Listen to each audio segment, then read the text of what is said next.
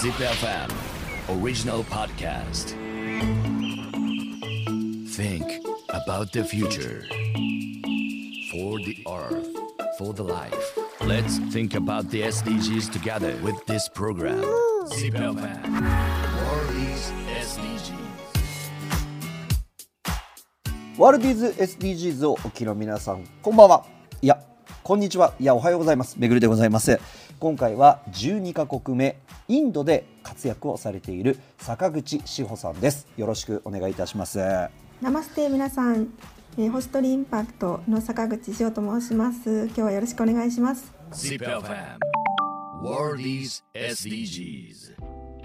坂口さんがまあ事業として携わっている部分での文脈で、今、インドっていうのはどういう社会問題が存在してるんですか？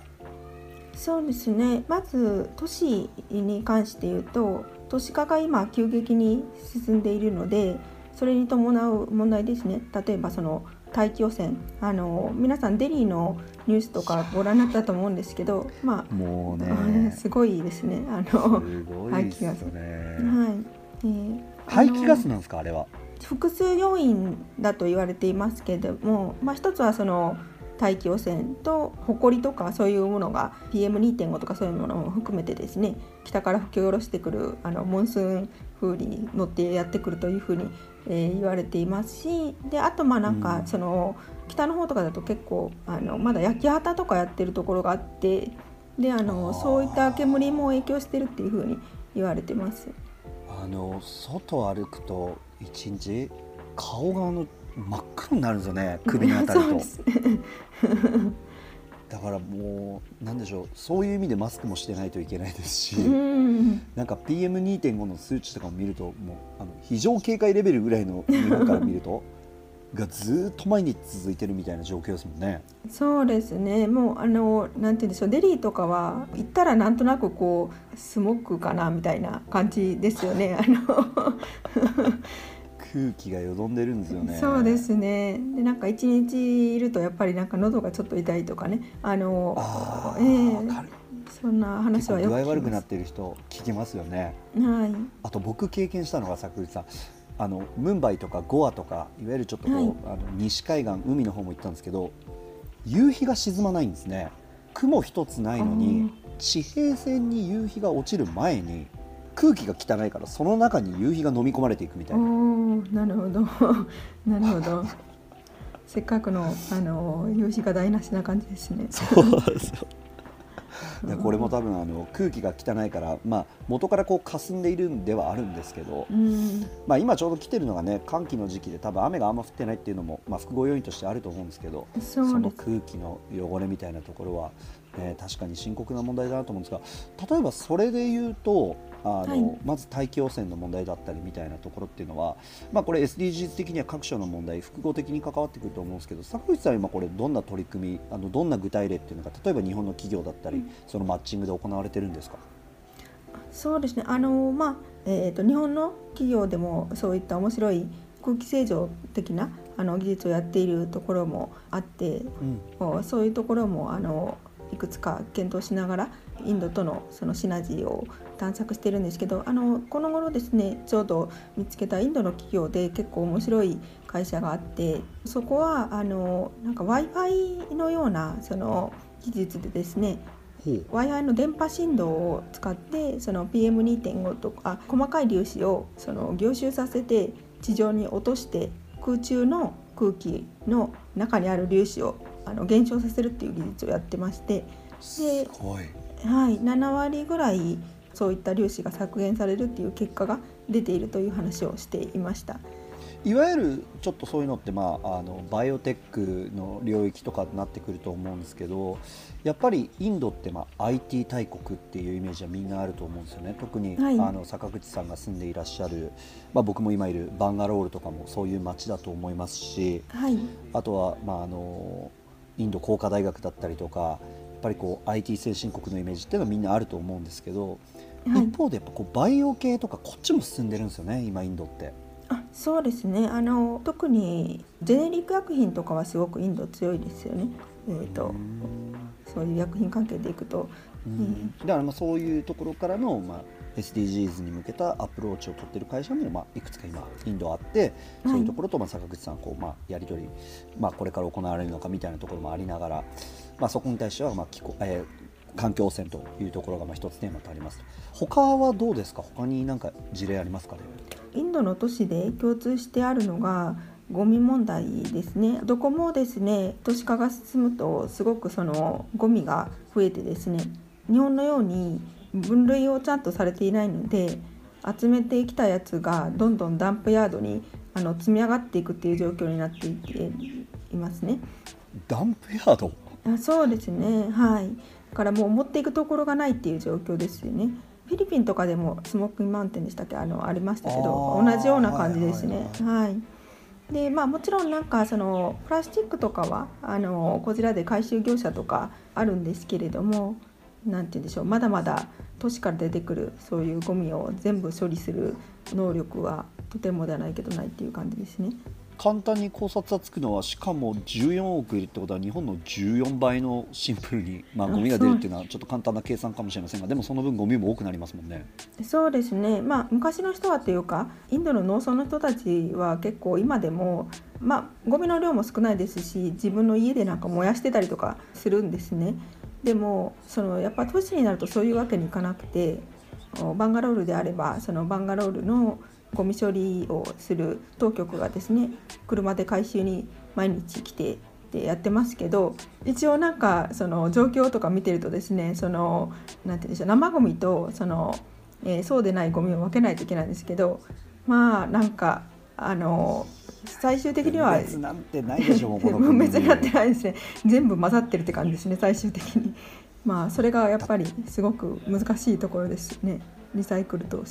するには。はい。だってもう平気でこっちの人たちなんかもうポンポンポンポンゴミ捨てるじゃないですか路上に。はい。そうですね。あれは治らないもんなんですかねあれはね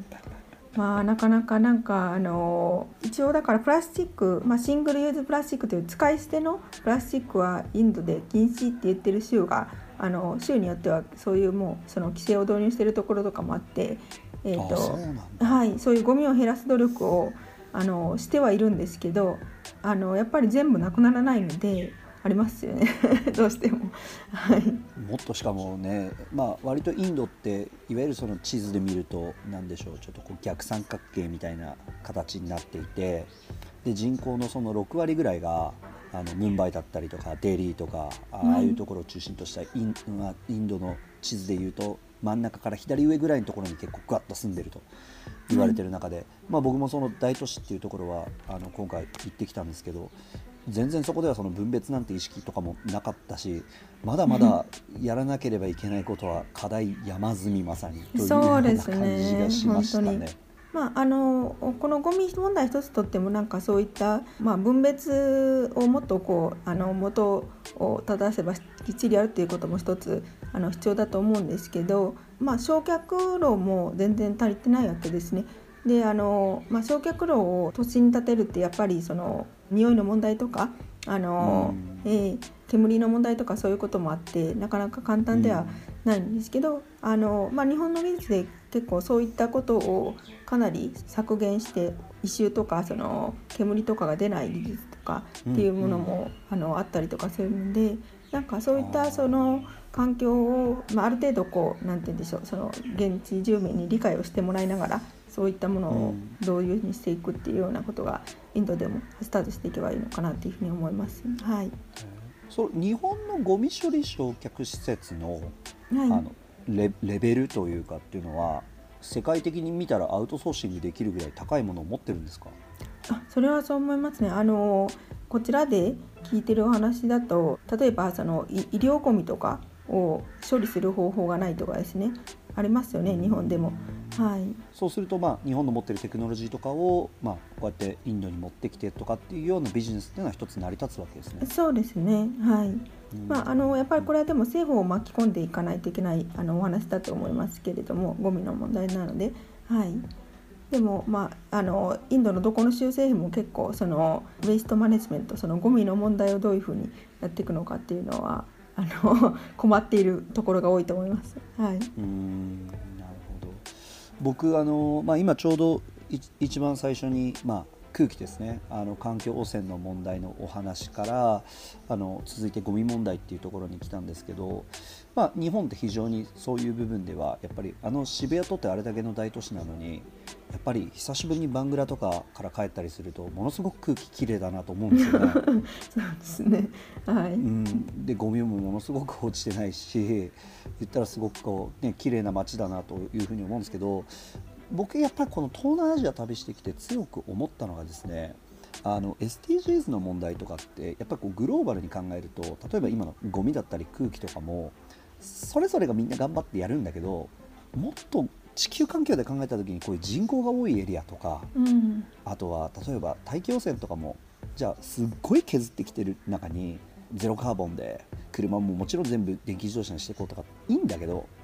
でもそこって結構もうすごいレベルが高いところに来てて一方でベトナムだったりとかインドネシアとか、はい。あのいわゆるオイルとかも交換せずに黒い煙をバンバン吹いてるトラックだとか、ね。